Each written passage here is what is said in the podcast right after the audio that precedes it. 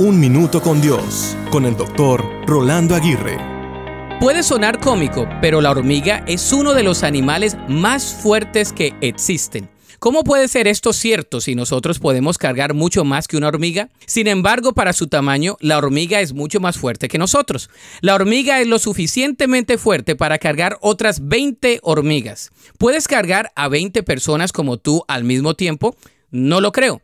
¿Puede un elefante cargar otros 20 elefantes en su espalda? No lo creo. Quedaría totalmente aplastado.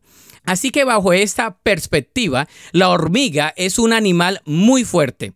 No lo parece, ¿verdad? Podemos aprender mucho de la hormiga. Esta no es solamente fuerte, sino que también es muy trabajadora, prevenida y planeadora. Planea traer su comida en el verano para estar preparada durante el invierno. Sabe trabajar en equipo y a nivel individual. Sigue las indicaciones y se mueve con esfuerzo hasta cuando sea necesario. ¿Cómo puede la hormiga ser así?